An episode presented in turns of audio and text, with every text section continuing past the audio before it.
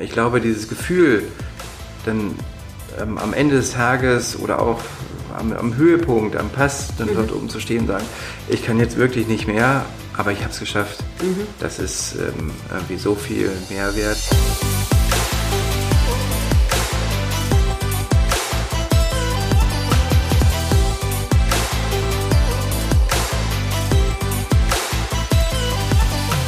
Ihr Lieben, herzlich willkommen bei Gedankendealern, eurem Format für das Deal mit den besten Gedanken rund um Freundschaft, Business, Spiritualität und viel, viel mehr.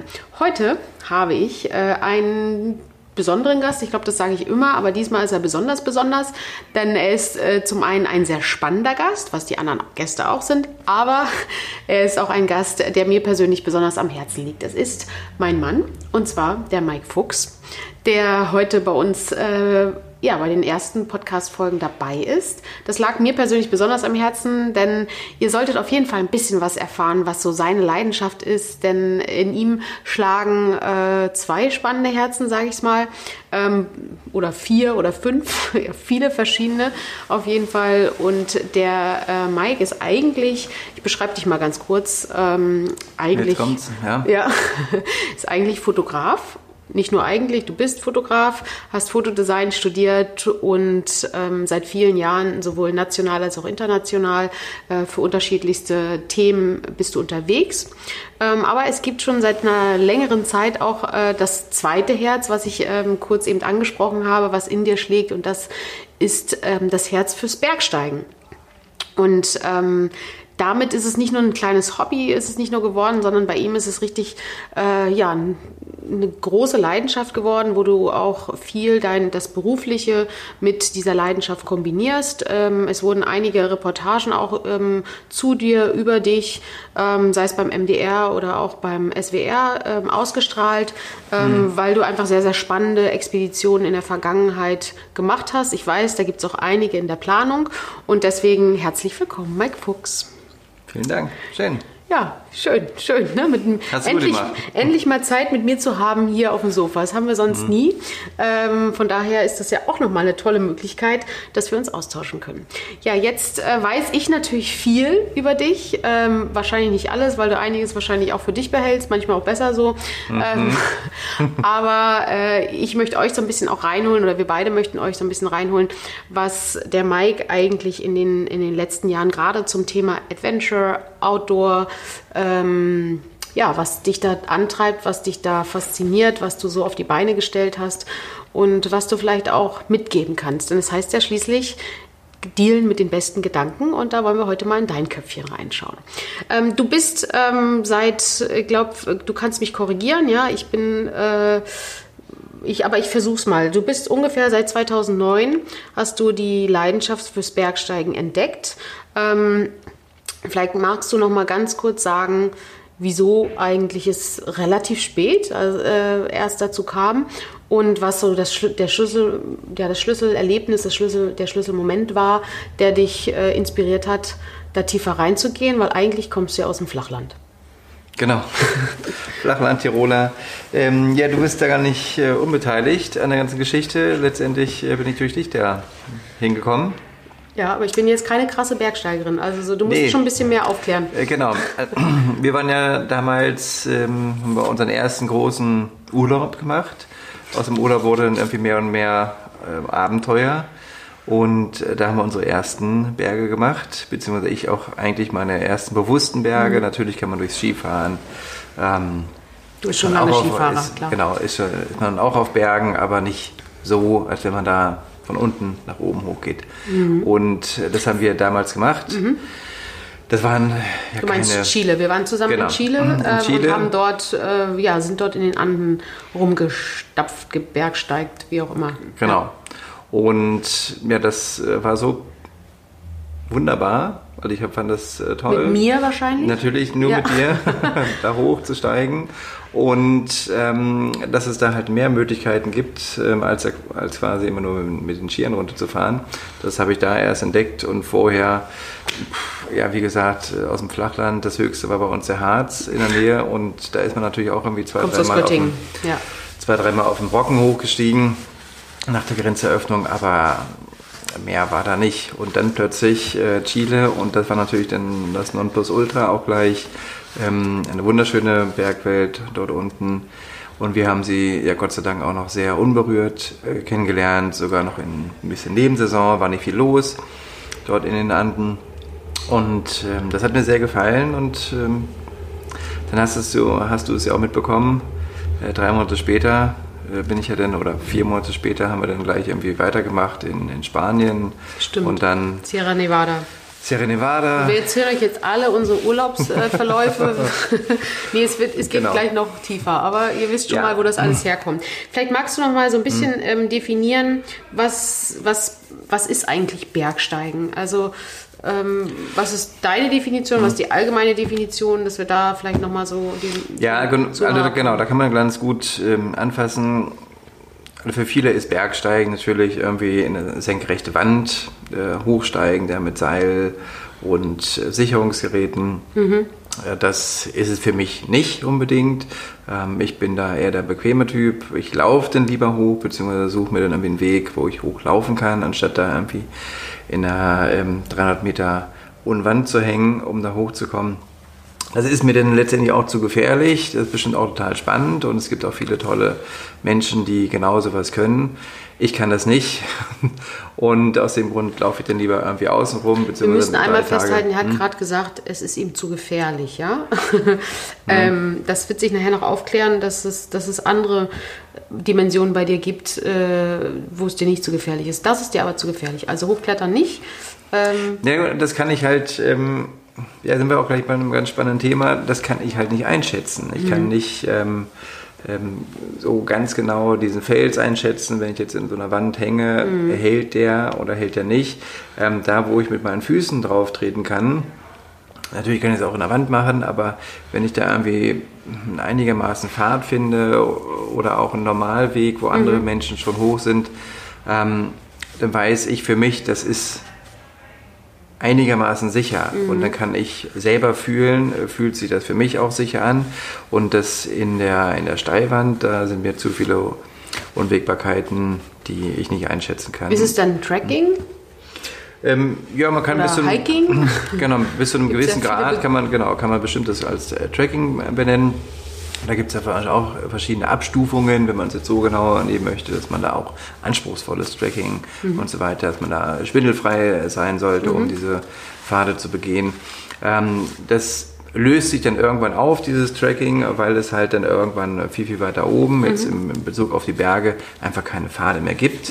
Und dann wird es plötzlich zu einer Expedition. Eine Expedition ist natürlich dann auch so eine Sache, ähm, ist jetzt ein Zweitages- Ausflug auf den Mont Blanc, ähm, ist der jetzt ähm, gleich eine Expedition oder ähm, ist das einfach eine normale Bergwanderung? Ähm, das ist für den einen oder anderen ist das eine Expedition, weil er es das erste Mal gemacht hat. Ähm, kennen wir uns beide ja auch. Wir haben es auch erstmalig dann Sehr leichtsinnig für euch, vielleicht so als Hintergrundinfo. Wir haben das sehr leichtsinnig dann nach dem Chile-Urlaub gemacht. Finde ich Mhm. persönlich leichtsinnig. War nach meiner Meinung ein bisschen zu früh.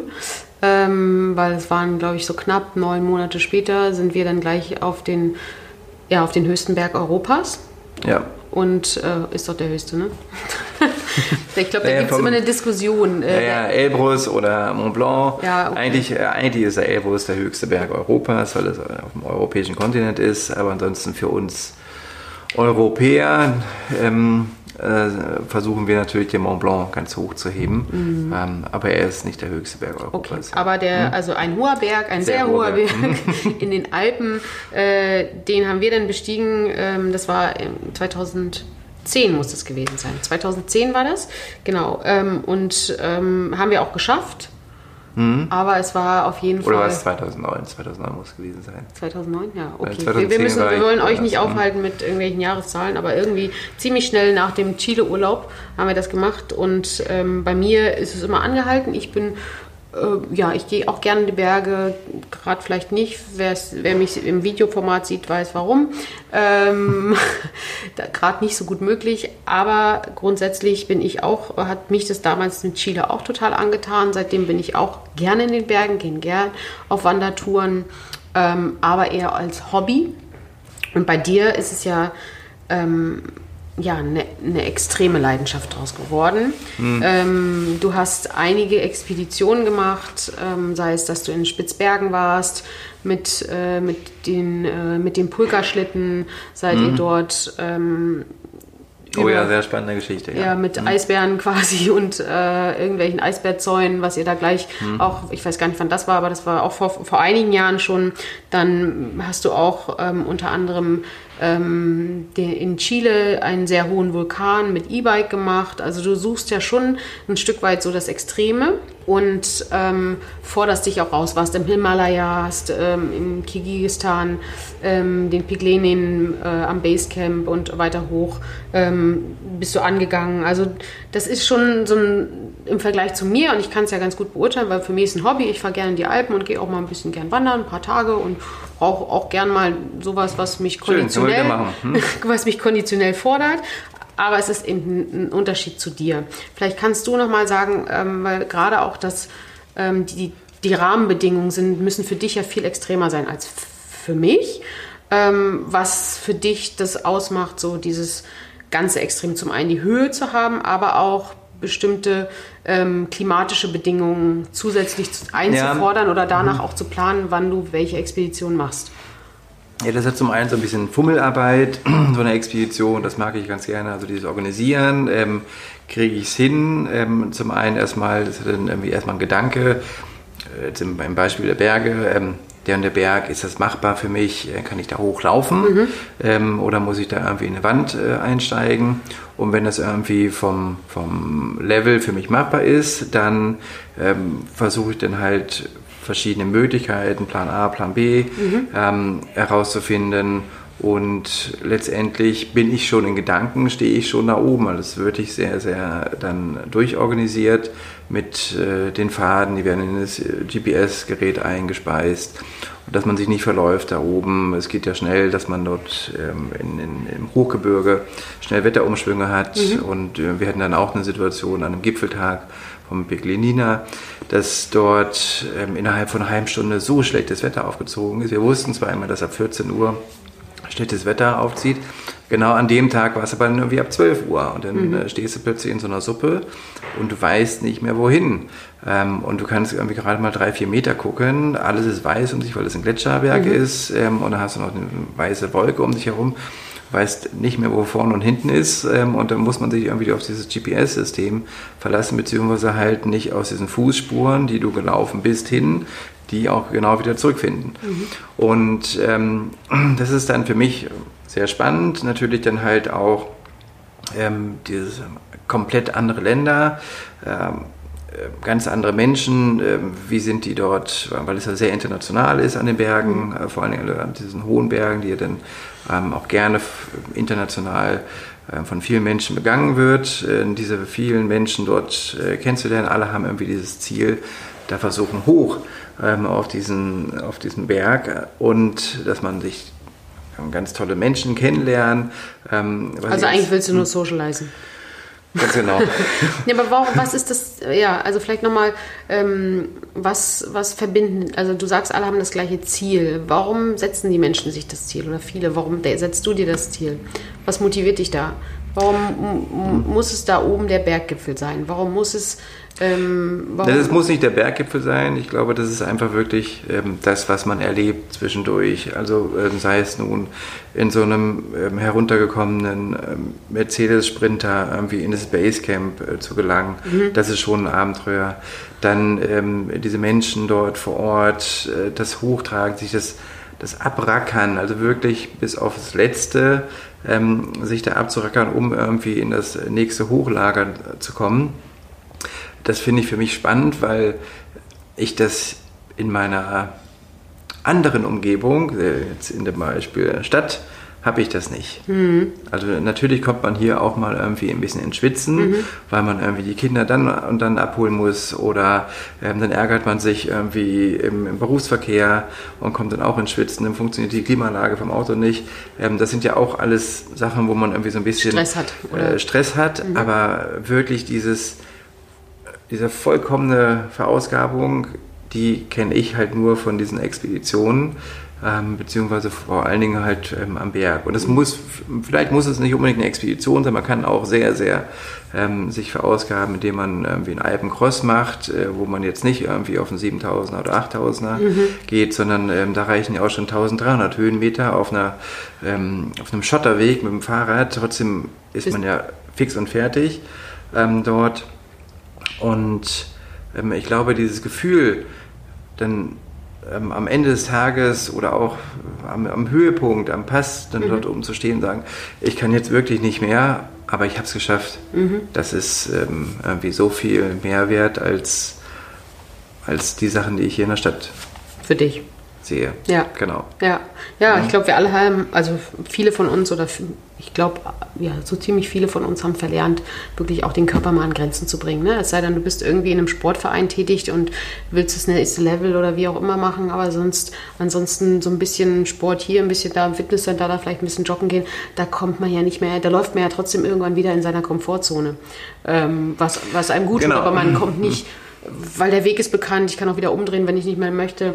Aber wir mhm. haben ja nicht mehr so dieses, diese Challenge ähm, im normalen Alltag, dass unser Körper auch an, an, in solchen Situationen richtig an Grenzen kommt oder wir ihn auch dahin bringen. Also wir können ja jedes Mal vorher abbremsen. So ist es genau. zumindest bei mir, wenn ich, klar mache ich Sport und gut, im Moment weniger, die Videoleute wissen warum, ähm, aber ähm, beim Joggen zum Beispiel, ich trotzdem weiß ich irgendwann, auch jetzt habe ich keinen Bock mehr, jetzt reicht es dann auch nach acht oder neun Kilometern. Ähm, ich breche dann ja selber ja. ab. Und wenn mhm. du irgendwo natürlich in der Natur bist, die du vielleicht auch nicht kennst, weil es ein weiteres Ziel ist, ähm, weil du das nur gelesen hast, du hast dir ein bisschen was an Wissen angeeignet durch Recherche, ähm, kennst du natürlich trotzdem nicht die, die, die Bedingungen vor Ort und weißt nicht, wie die Gesamtkonstellation, wie sich das auf dich auswirkt. Ja. ja. Genau, das finde ich äh, besonders spannend, halt ähm, natürlich irgendwie seinen Körper im Griff zu haben dass man jetzt irgendwie diese 10 Kilometer da steil berghoch muss ähm, oder halt ein unwegsames Gelände, was man noch nie betreten hat oder auch die, ähm, die Gegebenheiten vor Ort plötzlich komplett anders, mhm. wie am Denali dort an dieser Carsten Switch ähm, und dann steht man halt da, okay, ähm, entweder brechen wir das jetzt hier ab, aber dann haben wir ein weiteres Problem, weil wir gar nicht so viel Nahrung haben, um mhm. jetzt drei Wochen wieder zurückzulaufen. Ähm, oder wir gehen jetzt hier weiter eine Woche lang ähm, und dann kommen wir mit der Nahrung einfach hin, sind dort safe, aber wir müssen halt jetzt irgendwie äh, dieses Risiko hier eingehen, irgendwie einen Weg zu finden, hm, das zu lösen. Ne? Das zu lösen. Und das ist dann irgendwie, ähm, natürlich denkt man, obwohl, also als ich, als ich da war, an dieser Wand stand und sage, okay, es, irgendwie wollen wir diesen Weg weitergehen, ähm, dann müssen wir es jetzt auch irgendwie schaffen. Und ähm, dann gab es da halt irgendwie wieder Plan A, Plan B, ähm, weitere Sicherungsmaßnahmen und so weiter. Und dann musste das einfach gemacht werden. Es führte kein Weg dran vorbei, es musste gemacht werden. Mhm. Ähm, ansonsten war dieses Risiko, äh, zurückzugehen ähm, über, durch ein, ein Flussbett, was mittlerweile ja durch das ähm, Tauwetter noch äh, höher gestiegen ist. Vielleicht kannst du, hm, hm. vielleicht kannst du uns mal so ein bisschen, weil äh, so, hm. vielleicht kannst du uns mal so deine größten Expeditionen so ein bisschen reinholen. Vielleicht kannst du mal so kurz beschreiben, ähm, was wurde jeweils gemacht, hm. ähm, was war ähm, vielleicht auch aus deiner Sicht ähm, jeweils das, das, was dich gekickt hat. Ähm, auch organisatorisch vielleicht auch herausfordernd. Vielleicht, dass du mal so ein bisschen was Spitzbergen, mhm. äh, den Vulkan, äh, Piclenina, ähm, Denali, dass du mal so uns kurz äh, die verschiedenen Projekte, die größten, ähm, beschreibst, dass wir so ein bisschen ähm, Hintergrundwissen haben, ähm, dass das so ein bisschen verständlich ist. Ja, also wir sind, äh, Spitzbergen haben wir für, für einen Plastikhersteller quasi ein neues Material getestet mhm. und sind dort halt in die Arktis gefahren, an den nördlichsten Punkt von äh, Spitzbergen und mhm. sind dann quasi vom nördlichsten Punkt wieder zurückgelaufen in die einzige ähm, das einzige Dorfstädtchen, ja, ähm, wo irgendwie 2000 Menschen mhm. ähm, im Sommer überleben. Und das haben wir halt auch im, im Winterhalbjahr gemacht, weil wir halt diesen mhm. Schnee brauchten, um überhaupt vorwärts zu kommen und haben dann dort die, diese Route, das waren so 280 Kilometer, haben wir uns dann letztendlich vom, zu Fuß, vom, ne? genau, zu Fuß Oder Skier? auf, auf Skiern, mhm. ja, und sind dann äh, quasi zurück und haben dort dieses Schlitten bzw. dieses Plastikmaterial getestet. Hatten da dort natürlich auch viele ähm, Punkte, die für uns komplett neu waren. Ja. Ähm, sei es nun diese Gefahr mit, mit Eisbären mhm. einfach, ähm, die uns, glaube ich, vorher nicht so Ihr wart bewusst vier, waren. vier Männer, ne? Nee, wir waren zwei. Ah ja, zwei, stimmt. Erik und ich. Stimmt. Genau. genau. Stimmt, wäre schön gewesen. Ich habe es verwechselt mit einer anderen Tour. Ja, genau. okay, ja, sorry, also, ähm, ein bisschen durcheinander. Okay, ähm, zwei. Wir waren zu zweit. Ja. Ähm, das bedeutet in dem Moment auch, dass wir keine Bärenwache schieben können. Bärenwache ja. heißt, dass man sie halt irgendwie im 3-4-Stunden-Rhythmus abwechselnd über Nacht, ähm, um halt zu gucken, dass halt kein Bär in die Nähe kommt des äh, Camps. Außerdem haben wir uns halt diesen Zaun drumherum gebaut, in der Hoffnung, hey, der hält jetzt diesen Bär ab, beziehungsweise es knallt laut genug, äh, dass wir rechtzeitig wieder aufwachen und äh, spätestens äh, oder genug Zeit haben, um irgendwie zu diesem Gewehr zu greifen. Mhm. Ähm, und das war natürlich für uns... Ähm, unglaublich aufregend, erstmal Eisbärspuren direkt vor uns zu finden. Habt ihr vor dem Zelt äh, Eisbärspuren gehabt? Direkt vor dem Zelt hatten wir keine Eisbärspuren, ja. aber wir sind gleich an dem Tag, als man uns dort ganz in den Norden gebracht hatte, an dem Tag ähm, sind wir durch ein Eisbärfeld gelaufen, da wo 30, 40 Tracks Krass. waren mit, mit Eisbärspuren und aus dem Grund wussten wir, okay, die sind halt definitiv ähm, hier und das sind riesige Fußspuren. Ähm, du hast als Mensch gar keine Chance da. Mhm. Wie waren so die ersten Nächte? Denkt man daran oder ist man so erschöpft, dass man trotzdem schläft? Wir das ist wahrscheinlich Person, personenabhängig. Mhm. Ich würde wahrscheinlich immer noch nicht schlafen können.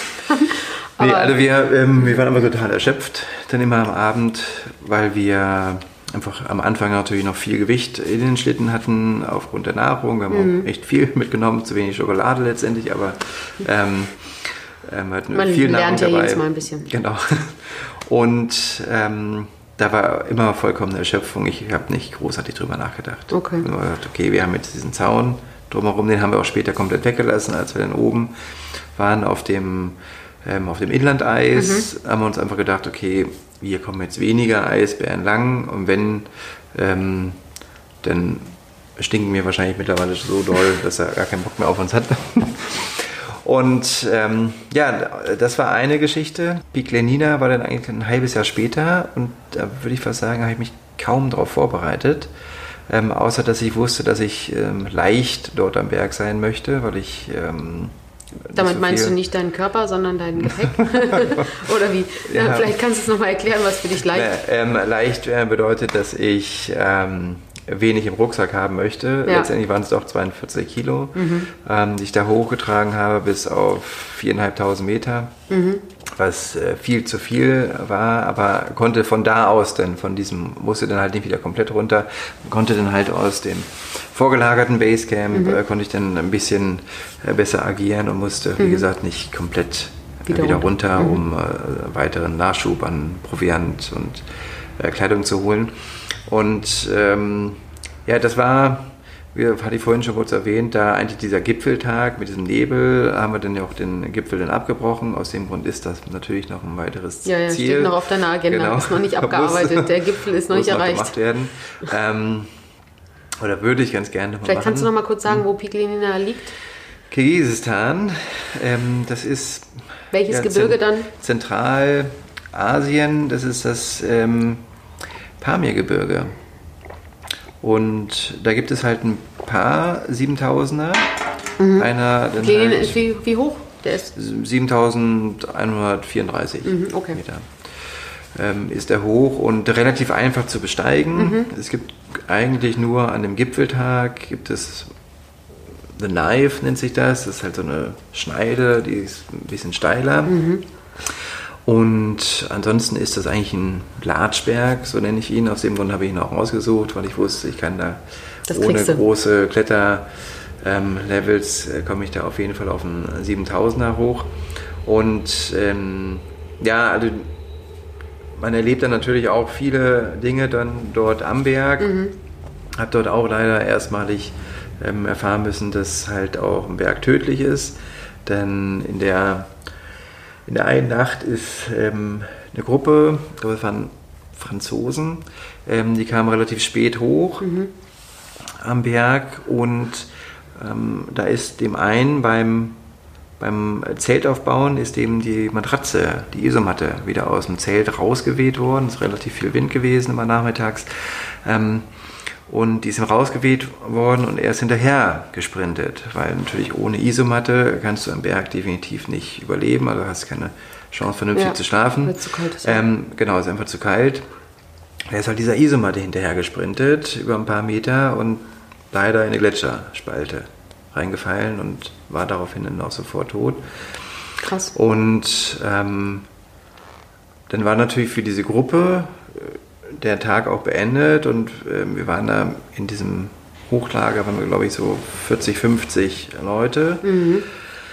Da war natürlich auch für uns in die Frage, kann man sowas weitermachen? Wie ähm, sicher sind wir hier oben? Weil wir wussten ja, dass unsere Zelte überall auf, ähm, auf Gletscherspalten stehen. Ähm, und bei dem einen war die Gletscherspalte direkt unterm Zelt, bei dem anderen ähm, ein paar Meter daneben. Ähm, wie sicher ist man letztendlich hier? Und wir haben es dann letztendlich ja weitergeführt, äh, die Tour, aber dieses, ähm, diese Gruppe zu sehen, wie sie jetzt halt ihren Freund, ähm, Bergkamerad quasi nach unten tragen, was auch unglaublich anstrengend ist, durch ein äh, Gletscherlabyrinth wieder Zurückzubringen, ähm, ja. zurück ähm, zu Das bringen. muss man dann aber, ne? Das macht man, äh, weil Ja, es keine genau. andere Möglichkeit gibt, Menschen dann auch ähm, quasi wieder nach unten zu bringen, ne? Genau, alles. Ähm, ich kann mir vorstellen, dass am, ja, obwohl die Hubschrauber, die dort unterwegs sind, das sind äh, sehr ähm, ja, rüstige Modelle. Ich weiß nicht, ob die in diese große Höhe vorstoßen können. Ähm, es gibt natürlich Hubschrauber, die irgendwie bis auf 6, 7, 8.000 Meter hoch können, aber äh, die Hubschrauber, die ich dort gesehen habe, die halt Verletzte beziehungsweise auch den toten Menschen abtransportiert haben, äh, der war nicht dazu in der Lage, so hoch zu kommen. Aus dem Grund musste er halt ähm, anderthalb tausend Meter erstmal wieder runtergebracht werden. Wie, wie war das für euch? Ihr seid ja dann trotzdem äh, beim Peglinina hochgegangen, obwohl ihr diese Konfrontation hattet, dass jemand aus einer anderen Gruppe Mhm. gerade quasi in den Tod ähm, ja, gelaufen ist äh, oder in eine Gletscherspalte gefallen ist. Was hat euch angetrieben, trotzdem dieses Ereignis ähm, nicht, dass es euch nicht so abschreckt, dass ihr auch abbrecht? Ich glaube, wir waren da zu weit weg. Also wir kannten zum einen diese Person gar nicht. Ähm, Ich glaube, für einen selber ist es dann einfach nur, ähm, wir müssen noch sicherer auftreten. Es kann jederzeit was passieren. Ähm, Wir müssen noch sicherer werden. Und in dem Team, dadurch, dass es relativ es war doch, es war sehr international, aus Amerika, aus Israel, aus Österreich und ich aus Deutschland. Ähm, wir wollten uns selber erstmal kennenlernen und wollten uns aber nicht mit dem Tod äh, so sehr beschäftigen, dann zu dem Zeitpunkt. Und aus dem Grund, weil ähm, wir sind zusammengekommen, um gemeinsam halt auf diesen Berg dort zu steigen oder so gucken, so hoch wie möglich zu kommen, ähm, war das dann eigentlich einen halben Tag später war das schon wieder weg, das Thema. Also die Wahrscheinlich die gut, wie Person- du sagst. die, die Person war zum einen Mhm. komplett weg. Wir hatten äh, überhaupt gar keinen Kontakt mit dem anderen Mhm. äh, Team gehabt, die dort am, am Abend vorher angereist oder hochgekommen sind. Ähm, aus dem Grund war das vielleicht für uns einfach zu weit weg, sodass wir uns mit der Situation nicht wirklich auseinandergesetzt Mhm. haben. Und wahrscheinlich ihr seid alle weit angereist, sodass es und man, ich glaube, bei jedem, vielleicht da kannst du mich sonst auch korrigieren, aber ich glaube, bei jedem, der so ein bisschen auch das Ex oder die extremen Rahmenbedingungen oder die eben nicht mehr ganz normalen Rahmenbedingungen sucht, weiß, Es gehört irgendwie es, dazu. es, die Gefahr besteht, die ist halt einfach exponentiell höher, als wenn ich äh, jetzt einfach im Wald spazieren gehe, weil es einfach andere, andere Gefahrenquellen gibt. Oder, Ja, genau. Dieses Risiko, das ist ja auch nochmal so ein Punkt. Ähm, man setzt sich natürlich, warum macht man das? Es ist ein extremes Risiko, dort irgendwie äh, sich in den Bergen aufzuhalten, äh, vor allen Dingen jetzt in der aktuellen Zeit mit dem Klimawandel, immer mehr Bergrutsche und so weiter. Ähm, aber für mich ist es, ich kann das viel besser einschätzen, was ich dort am Berg mache, als ähm, hier in der Stadt unterwegs zu sein. Ich kann nicht äh, die 17 Autofahrer, die dort an der, an der Straße vorbei äh, zwischen, ich weiß nicht, ob da jetzt jemand ähm, einen Herzinfarkt bekommt und dann mich und meine Familie einfach umrast. Oder ähm, ob der Lkw-Fahrer mich wirklich gesehen hat äh, Mhm. äh, beim, beim Rechtsabbiegen. Das kann ich alles überhaupt nicht einschätzen. Ich kann den nicht vorher äh, klopfen. Mhm. Ähm, ich kann aber diese ganzen Sachen, die kann ich am Berg, weil man einfach so viel, viel enger zusammen ist, die kann ich alle erfragen beim Teampartner als auch bei mir selbst. Ich kann für mich selber fühlen, ist das noch richtig, was ich mache? Ist mir das zu hoch? Ähm, kann ich einen anderen Weg gehen? Ähm, und das finde ich persönlich für mich viel entspannter. Mhm. Ja, man hat sich nur vielleicht dran gewöhnt, ne, an den Verkehr und an, an der Verkehr ist halt normal, aber wie du sagst, natürlich vertrauen, müssen wir ständig darauf vertrauen, dass jeder Autofahrer äh, tatsächlich auch tut, ja. Mhm. die, die rote Ampel sieht ähm, und wir dann tatsächlich bei Grün rübergehen können oder auch der S-Bahn-Fahrer gerade nicht vorne einschläft oder äh, der Mhm. Pilot genauso. Also man hat ja eigentlich, wie du sagst, ja wahrscheinlich sogar mehr Gefahrenquellen im, äh, in, im urbanen ähm, als es tatsächlich dann ähm, in manchen Naturregionen ist, die nur unbekannter sind, aber nicht. Ja, wenn man es hochrechnet, äh, wie viele Menschen sterben ähm, auf der Welt durch, durch das Auto, Klar. einfach. Ja. Und äh, genauso viele Menschen sind ja auch in der Natur unterwegs. Und wie viele Menschen sterben wirklich in der Natur, ähm, würde ich. Ja, gut. ähm, Gut, die Statistiken Ja. haben wir jetzt nicht da, aber okay, das sind zumindest deine Gedankengänge. Ähm, jetzt ähm, warst du, also wer Piglenin, ich, Piglenina, genau. Piglenina, ich mal versuche hier mit. Fach, Fachbegriffen äh, richtig mitzuhalten. ähm, und davor eben äh, unter anderem auch Spitzbergen, Hardanger Witter und so das gemacht. Ähm, dann warst du, ähm, wo wir gerade so ein bisschen auch über, über, den, über die Gefahren gesprochen haben, würde ich gerne noch mal so ein bisschen auch auf Denali eingehen. Ähm, das, äh, vielleicht kannst du das Projekt, was ihr damals vorhattet, äh, mal kurz auch nochmal beschreiben, was ihr in Alaska eben äh, geplant hattet, wie Ja, ihr dort also- den Weg finden wolltet. Ähm, Silvia und ich haben uns dort am Peak Lenina kennengelernt. Silvia hat es, genau. Genau. mhm. Ähm, junge Frau, die dort auch am Berg unterwegs war, aber in einem komplett anderen Team wieder. Und wir hatten uns da kurz kennengelernt und haben aber den Kontakt daraufhin nicht verloren, sondern Mhm. haben dann irgendwie ein, zwei Monate später hatten wir uns mal über Facebook wiedergefunden und ähm, haben dann relativ schnell ähm, abgemacht, hey, wollen wir nicht nur mal zusammen einen Berg besteigen? So in Bei der ihr- Bergsteiger-Szene. Genau. Und äh, bei ihr war das dann von vornherein äh, gleich klar, es muss äh, der Denali sein. Ähm, den wollte sie schon seit Jahren besteigen. Die war auch sehr erfahren grundsätzlich, ne? Genau, war eine erfahrene Bergsteiger, hat viele ähm, andere hohe Berge schon gemacht, weitaus mehr als ich zu dem Zeitpunkt. Und ähm, ja, da haben wir uns dann zusammengetan, haben dann relativ schnell auch dann herausgefunden, dass wir das im April machen möchten. Das ist eigentlich dann noch Wintersaison dort am Berg. Also es ist noch gar nichts los, ähm, keine Infrastruktur vor Ort, nichts und haben ähm, komplett alles selber organisiert, was dann auch für mich wiederum sehr spannend war, dass man ähm, jemanden findet, der uns dort an den Berg überhaupt erstmal bringen kann. Ähm, an den Berg bedeutet nicht wie in der Hauptsaison, dass man mit dem Flugzeug dort in dem Basecamp landet, sondern uns hat man halt 90 Kilometer vom Berg entfernt quasi auf die Nordseite gesetzt und gesagt, hier näher komme ich nicht ran, es ist noch nichts vor Ort Wow. äh, fertig äh, gemacht, also es ist noch keine Landepiste dort auf dem Gletscher. Und dann sind wir halt dort ähm, auf so einem See gelandet und sind von dort aus 90 Kilometer erstmal an den Berg rangelaufen und äh, schon allein die äh, Tour 90 war schon, 90 Kilometer. Wie, wie lange habt ihr dafür gebraucht für die 90 Kilometer? haben wir fünf, fünf Tage in etwa gebraucht. Mit Schlitten, ne? War das auch? Das war auch wieder mit den Schlitten, genau, mit Pulverschlitten hinten dran. Und ähm, ja, da sind wir dann halt den Berg hoch, haben dann irgendwann feststellen müssen, dass wir uns diese Carstens Ridge jetzt so ein bisschen. Was ist die Carstens Ridge? Das ist, ähm, ja, das ist halt ein Bergkamm, der steil nach oben führt ähm, und zu beiden Seiten ähm, auf der einen. Seite anderthalb tausend Meter oder 2000 Meter in die Tiefe und auf der anderen Seite zwischen 300 und 900 Meter in die Tiefe geht. Und da sind wir halt hochgestiegen, erstmal auf diese Carsons Mhm. Ridge mit dem ganzen Gepäck, dann halt auch alles ähm, her, hinterherholen Das heißt das auch, halt ihr hattet, wie lange wolltet ihr da bleiben? Na, wir hatten uns auch vier Wochen dafür Zeit genommen. Das heißt für vier Wochen, weil da gibt es keine Hütte, nix. Nix, ähm, nee. Genau, du musst für vier Kein Wochen. McDonald's. Nee, ja, nix äh, Drive Now, äh, nee, nicht Drive, Drive-In, wie auch immer das heißt. Ja.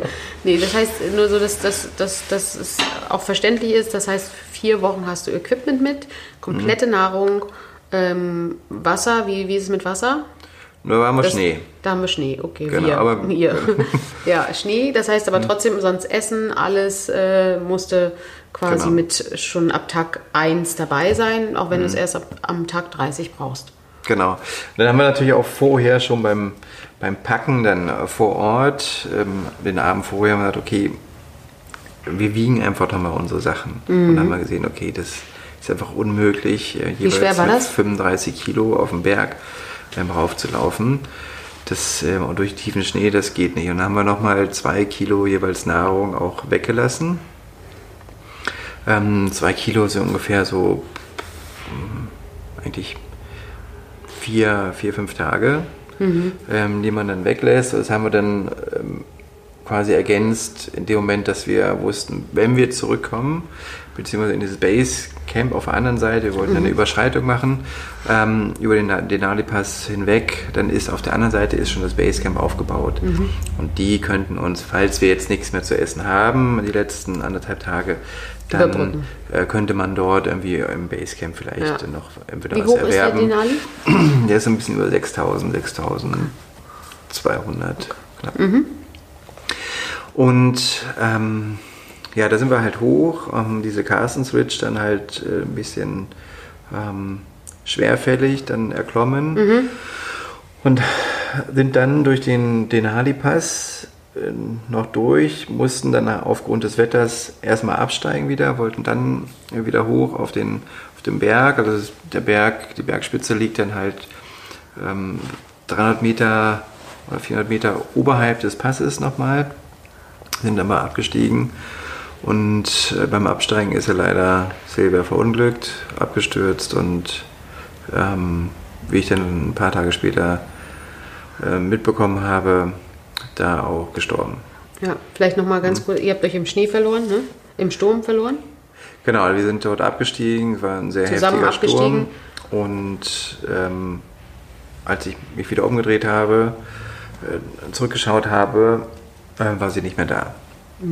Nur, dass man sich das so ein bisschen vorstellen kann, Mhm. wie, wie man sich so im Sturm auch verlieren kann, ähm, weil einfach nichts sichtbar ist. Du hörst ja auch nichts, weil es sehr laut ist.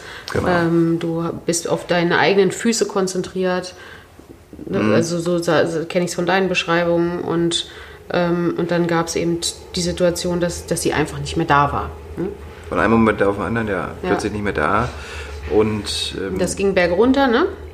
Genau, wir hingen dort in, ja, in, auf, in so einer Gletscherwand, die relativ steil runterführte und die musste man halt traversieren ähm, nach unten. Was heißt traversieren? ähm, ja, von einer Seite auf die andere, aber wir sind dann halt von oben nach unten, aber hatten dann halt so eine Diagonale durch diese Wand durch, also nicht komplett direkt nach unten gegangen, sondern halt äh, diagonal durch.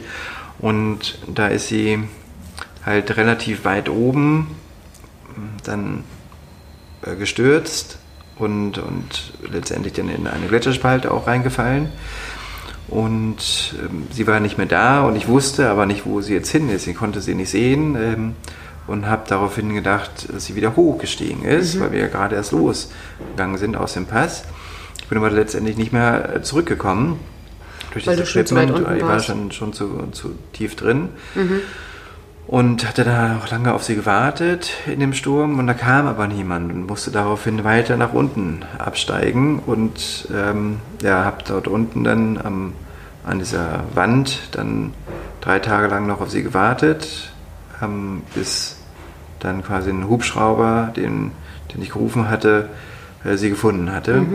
Dort äh, in der Gletscherspalte. Und da war dann halt auch klar, dass sie gestorben ist. Mhm. Ja, krass. Ja. Also ich kenne natürlich die Geschichte, aber ähm, ich finde sowas immer wichtig, auch ähm, bewusst zu machen. Ähm, auch wenn, klar, ähm, wie wir vorhin schon gesagt haben, auch durch Autounfälle viel passiert.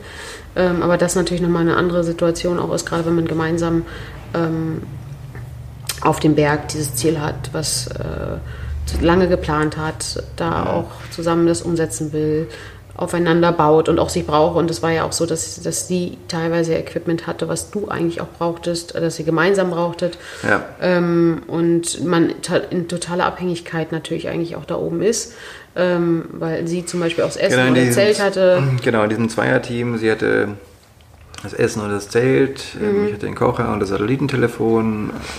Als auch natürlich aber an, anderes Equipment. Und dann steht man plötzlich da und ähm, hat nichts mehr und weiß nicht mehr vorwärts oder rückwärts. Ähm, und ähm, da plötzlich diesen Partner, auf den man sich vorher ähm, zweieinhalb Wochen äh, zu jedem Zeitpunkt verlassen konnte, ähm, ist dann plötzlich nicht mehr da. Das ist natürlich eine total Und dennoch zu den Wetterkonditionen. Also das war ja sehr, sch- sehr, sehr viel Sturm da. Du hattest zwar ein Satellitentelefon, ne, aber du hattest kein Zelt mehr. Genau. Ähm, und ähm, warst auch ohne Essen. Ähm, das heißt, da sind ja nochmal, auch für dich war ja dann, dann dein Leben am, am seidenen Faden. Du wusstest nicht, ob du das da Leben wieder rauskommst, weil ohne, du wusstest, du kannst auf jeden Fall nicht komplett zurückgehen, weil dir einfach das viel Equipment fehlte. Ähm, Und auch das, also auch das muss man sich ja dann bewusst machen. Man weiß zum einen, der andere ist weg. Also so stelle ich es mir zumindest vor. Gleichzeitig ähm, aber äh, muss man um sein Leben, kann man jetzt nicht einfach ins Bett gehen und äh, nächsten Tag wird es langsam wieder besser, sondern es ist halt so, du, dir steht ja auch noch ein Rückweg bevor und dir fehlt extrem viel Equipment. Also das sind ja so zwei extreme ähm, Umstände, die man hat, ähm, die, die ich total schwer nachvollziehen kann. Ich versuche mich da immer mal rein, oder ich versucht, habe mich versucht damals reinzudenken, versuche mich jetzt auch mal noch mal reinzudenken, aber ich, das ist, glaube ich, fast mental nicht vorstellbar, in was für einer Situation man dann ist. Ja, dass es plötzlich nicht mehr weitergeht, ähm, das war mir zu dem Zeitpunkt nicht ähm, bewusst. Für mich äh, war immer dann irgendwie, okay, ich lebe hier, es funktionieren, alle Fingerspitzen, alle Füße ähm, sind noch da. Das geht weiter. Und ich hatte die Kommunikation mit dir, als auch mit den, mit den Rettungskräften vor Ort, die zwar immer gesagt haben, sie kommen nicht zum Berg, sie sind nicht akklimatisiert dafür, sie haben, können aufgrund des Wetters nicht Kein an den Hubschrauber Berg. schicken. Ähm, das geht nicht, ähm, aber mir ging es ja zu dem Zeitpunkt in Anführungszeichen gut. Ähm, ich habe das nicht gesehen, dass Das ist für, jetzt. für, für mich eigentlich hier beendet war. Ähm, ich wusste immer irgendwie, ich komme da schon irgendwie raus. Ähm, dadurch, dass irgendwie diese Route so einigermaßen im Kopf war, obwohl ich jetzt im Nachhinein auch denke, ich wäre wahrscheinlich so die ersten drei Stunden komplett ähm, einen anderen Weg gegangen. Ähm, aber ansonsten war diese Route für mich irgendwie so ein bisschen ähm, nachzuvollziehen, die man hätte weitergehen müssen. Aber ich wollte ja auch nicht, ich wollte ja auch, dass Silvia, weil ich gedacht habe, die ist auch da oben, die wartet da oben, das Wetter ab. Äh, Ich wollte ja auch irgendwie auf sie warten, damit wir gemeinsam unsere Expedition beenden können. Und wie gesagt, da kam ja dann halt niemand. Und äh, sei es nur von oben als auch von unten kam, kam halt nichts. Und die Situation habe ich aber an dem Berg überhaupt nicht so Klar. eingeschätzt. Ja, ja, wahrscheinlich, wenn man denkt, ähm, äh, man schafft schon irgendwie. Also ich lebe ja gerade noch und wird schon. Ähm, man, ja, aber Ja. klar, das ist. Ähm, das hätte auch anders ausgehen können. Ich bin heute, heute natürlich mega dankbar, dass es dir gut geht und dass du da bist und dass, dass du dann doch noch gerettet werden konntest, dass es irgendwann ein, ein, ähm, ein, ein Fenster gab, ein Wetterfenster gab, wo die dich dann doch retten konnten. Und äh, dazu gibt es ja auch äh, Videos, wie du dann da gerettet wurdest. Ähm, also ja, also schon extreme Geschichte, muss man ganz klar sagen. Also muss ich für mich sagen und ist bei mir immer noch sehr, sehr verankert im Kopf. Gibt es irgendwas, wo du sagst jetzt, auch jetzt haben wir ein bisschen auch das, ein paar Sachen gehabt, die sehr, sehr schwer sind auch. Also gerade natürlich, ähm, es, weil sie einfach sehr den Tod dann auch betreffen. Ähm, was hast du aus gerade solchen Situationen am meisten davon mitgenommen? Ähm, wo du sagst, das war das so doof es war, aber es war total elementar, um, um das und das bei der nächsten Expedition zu berücksichtigen, zum Beispiel. Also zum einen noch besser planen und ähm, diese Route noch besser im Kopf zu haben, das auf jeden Fall. Mhm. Und äh, den Partner doch besser kennenlernen. Ähm, den Silvia und ich, genau, den äh, Silvia und ich haben halt dann in dem halben Jahr vor der Denali-Expedition mhm. haben wir natürlich viel geskypt und hin und her geschrieben, mhm. was jetzt einfach Planungsgeschichten, aber wir haben jetzt nicht irgendwie über uns gesprochen, wie wir uns fühlen und was wir für ähm, Grenzen auch haben vielleicht. Ne? Ja, ja, einfach diese Grenzen. Also wir haben es einmal ähm, kurz darüber gesprochen, ich hatte das ange, angesprochen, dass ich der und der Typ bin, mhm. ähm, was sie zu erwarten hat. Ähm, dass ich dann vielleicht, wenn ich wenig gegessen habe, dann irgendwie ein bisschen ungeduldig werde mhm. oder so. Ähm, die ich von, von mir halt mhm. so, so kenne, aber diese Situation hatte man ja auch da irgendwie noch mhm. nie. Und, ja, ja, klar. Ja. Und macht man dann sowas, sowas gibt es so eine Art ähm, Erfahrungscheck vor äh, so einer Expedition, dass man sagt, ey, hier bitte mal ausfüllen, keine Ahnung, so wie wie man es manchmal im, im, Business macht, wie so ein Bewerbungsprozess. Das, was kannst du wirklich alles? Was hast du für Skills? Welche Erfahrungen hast du? Ähm, mhm. Dass man das gegenseitig so ein bisschen, mhm.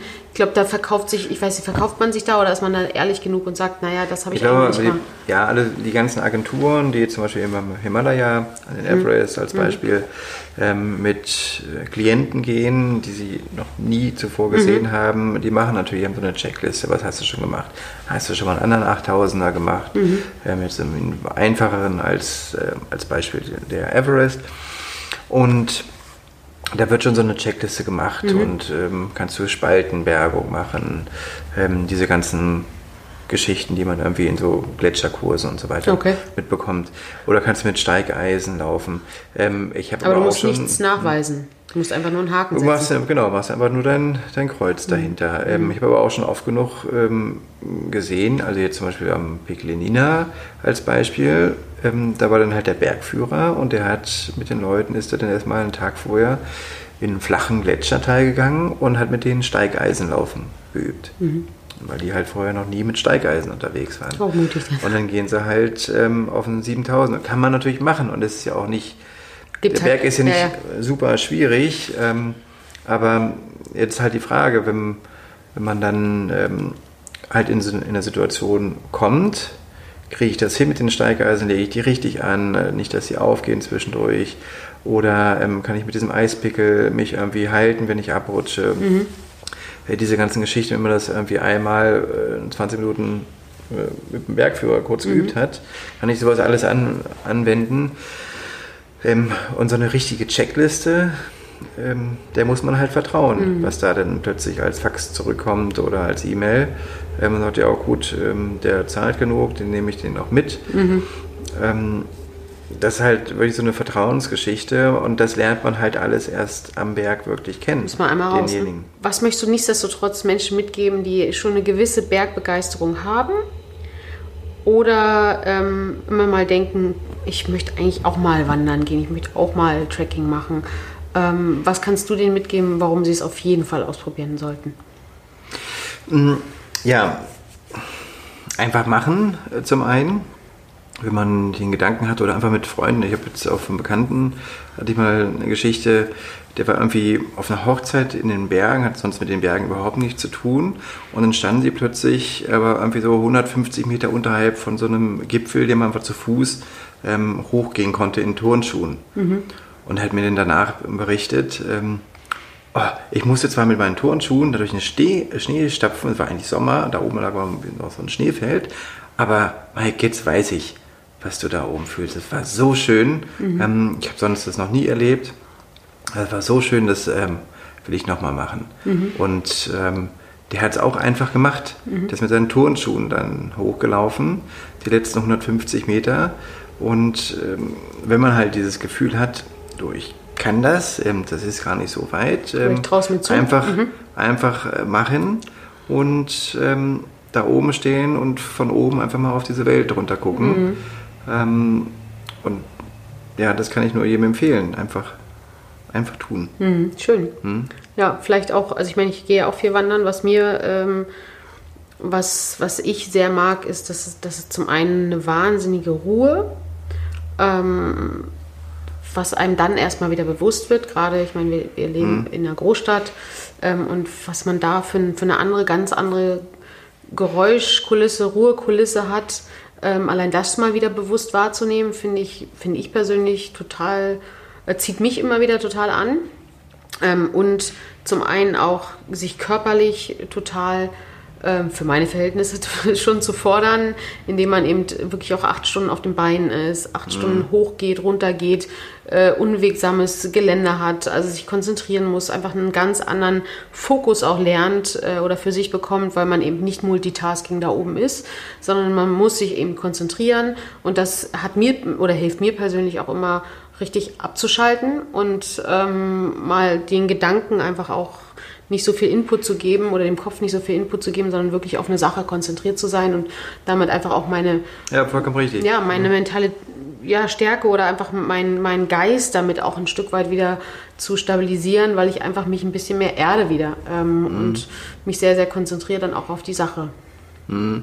Ja, du hast es ja äh, gerade so ein bisschen angesprochen. Ich habe das selber nie mit Meditation verbunden, mhm. was ich dort an den Bergen erlebe, aber jetzt ähm, auch durch deine Erlebnisse ähm, mit Meditation ähm, fühle ich mich immer wieder daran erinnert, hey Mike, eigentlich machst du das ja mhm. genauso. Und du kann, ich kann mich jetzt nicht irgendwo hinsetzen, ähm, aufs Bett oder irgendwo ähm, ins Grüne und meditieren. Ähm, das kriege ich irgendwie nicht hin. Aber für mich sind da diese Bergwanderungen, das, dieses Bergsteigen ist, ist für mich synonym. meditativ, mhm. ähm, weil ich da einfach vor mich hin trotte und ich kann einfach ähm, Gedanken, die ich ähm, hier in, in der ähm, aktuellen Umwelt ähm, um mich herum habe, da kann ich nicht irgendwie mal eine halbe Stunde am Stück hinterher rennen, diesen Gedanken. Und das kann ich bei diesen Expeditionen beziehungsweise ähm, beim Bergwandern, ja. Bergsteigen, kann ich das wunderbar machen. Ja. Ich werde nicht abgelenkt. Ähm, da kommt mal irgendwie vielleicht eine schwierigere Stelle, ähm, weil es ein bisschen steiler dort hochgeht oder da kommt mal irgendwie ein Schneefeld, mhm. wo man mhm. sich ein bisschen mehr konzentrieren muss. Aber man ist ganz, ganz schnell wieder drin in seinen Gedanken, woran spinne ich jetzt weiter? Und mhm. man kann wirklich mal über über mehrere Stunden, teilweise mehrere Tage einfach nur einer Idee hinterherrennen. Mhm. Ähm, und das ist für mich total meditativ. Mhm. Ja, kann ich nur und unterstützen. Also in den Bergen werde ich mhm. am kreativsten. Bin so. Ich habe dann auch immer mein, meine Sprachmemo dabei, wo ich irgendwas reinrede, ah. dann schnell, weißt du ja auch, ähm, weil dann einfach es sprudelt dann und dann das, das Gehirn arbeitet interessanterweise ganz anders, weil es so viele andere Sachen ausblenden kann und auch mal ja. darf. Und, ähm, und von daher hat das nicht nur was Sportliches, sondern ähm, für mich auch immer mhm. was ähm, sehr ja, ähm, stabilisierendes ähm, für so den für Körper und Geist. Also deswegen genau. bin ich großer Fan und ähm, freue mich auf meine in meinem Mikrokosmos mhm. äh, passende Tour äh, dann auch bald wieder. Da kann ich dir jetzt nur zum Beispiel empfehlen, um das noch weiter zu reduzieren, Was also dass du in den, in den Bergen hast, mhm. wenn du jetzt langläufst und sagst, okay, jetzt meditiere ich für mich beim Laufen mhm. oder ich habe meine Ideen beim Laufen, das mache ich ja so gerne, jetzt das Ganze in der Winterwelt mhm. zu erleben. Weil dann hast du wirklich nur noch weiß und im besten Fall irgendwie einen strahlenblauen Himmel. Das sind einfach nur, du wirst nicht, gar nicht mehr abgelenkt von keinen Steinen, von keiner Unwegsamkeit sondern es ist einfach nur weiß, läuft mit deinen Skiern darüber, kann nichts passieren, es gibt, äh, fällt irgendwelche Glitterspalten rein, einfach nur weiß und darüber ist dann irgendwie der Himmel. Mhm. Und Meinst du, es ist noch besser für meinen Kopf? Es ist noch reduzierter, ähm, ja, ich glaube, da würde ich aber äh, mit der Kälte zu tun haben. Die würde mich ablenken und äh, ich würde fluchen und da würde dann den Kopf doch nee, nicht so. Aber das ist äh, was ganz Subjektives. okay, ja, aber ich glaube, Botschaft ist da. Ähm, geht raus, probiert euch aus, ähm, testet einfach mal, was das mit euch macht. Also ähm, es muss ja nicht immer gleich die große Expedition sein, aber das, was glaube ich, was ich zumindest immer wieder auch von dir mitnehme, ist ähm, einfach auch an die, den Körper ein bisschen mehr kennenzulernen, den Körper ähm, zu challengen, äh, dass der, dass man einfach an Grenzen kommt, die man sonst gar nicht hat, sowohl mhm. von der von der Kondition, von der Kondition als auch von so äh, eigen, sportlichen Eigenschaften, die man sonst gar nicht vielleicht weiß, weil man gar nicht weiß, wie gut bin ich eigentlich im äh, da draußen unterwegs, weil man es gar nicht ausprobiert vorher hat. Also von daher gibt es da viele tolle Möglichkeiten, einfach sich selber kennenzulernen und das auch so ein Stück weit auch als, ja, als Selbsterfahrung zu sehen und dabei gleich noch schöne Luft einzuatmen, eine tolle Landschaft zu haben, ähm, was für den Körper zu tun, aber auch für den Geist. Also geht raus, geht in die Berge, ähm, fangt sukzessive an, beschäftigt euch damit. Ähm, es gibt viele tolle äh, Ratgeber und auch ähm, ja, Gruppen, Facebook-Gruppen hast du angesprochen. Mhm. Wahrscheinlich gibt es auch so äh, Foren, wo man sich auch informieren kann, wenn man vielleicht in seinem Umkreis, in seinem Freundesumkreis äh, keinen hat, der jetzt gerade mitkommen will, ähm, aber selbst merkt, man hätte voll Bock drauf. Also schaut mal, ähm, was ihr da so findet. Ähm, für uns beide ist das, sind die Berge inspirierend äh, auf unterschiedliche Weise ähm, und von daher möchten wir euch da auch ein Stück weit anzünden, das mal einfach für sich selbst auszuprobieren. Wir packen äh, in die Shownotes von dir ähm, gern auch ein paar Filme, falls ihr interessiert seid, mal zu schauen, wie sind so die, die äh, Expeditionen auch umgesetzt worden. Da gibt es einige mhm. ähm, Reportagen auch dazu, ähm, auch Kontaktdaten zu dir, ähm, wo man dich auch verfolgen kann, ähm, sodass ihr da so ein Stück weit auch mal den Mike mit beobachten könnt und vielleicht kriegt ihr da einfach noch viel, viel mehr Inspiration und habt Spaß dabei ja, das zu beobachten oder auch vielleicht irgendwann mal mitzumachen. Vielen Dank an dich, Mike. Sehr War gerne. sehr nett, schön, dass wir mal ein bisschen Zeit zusammen hatten. Und ähm, ja, an euch alle, bis bald, macht's gut. Liebe Grüße, tschüss, tschüss, vielen Dank.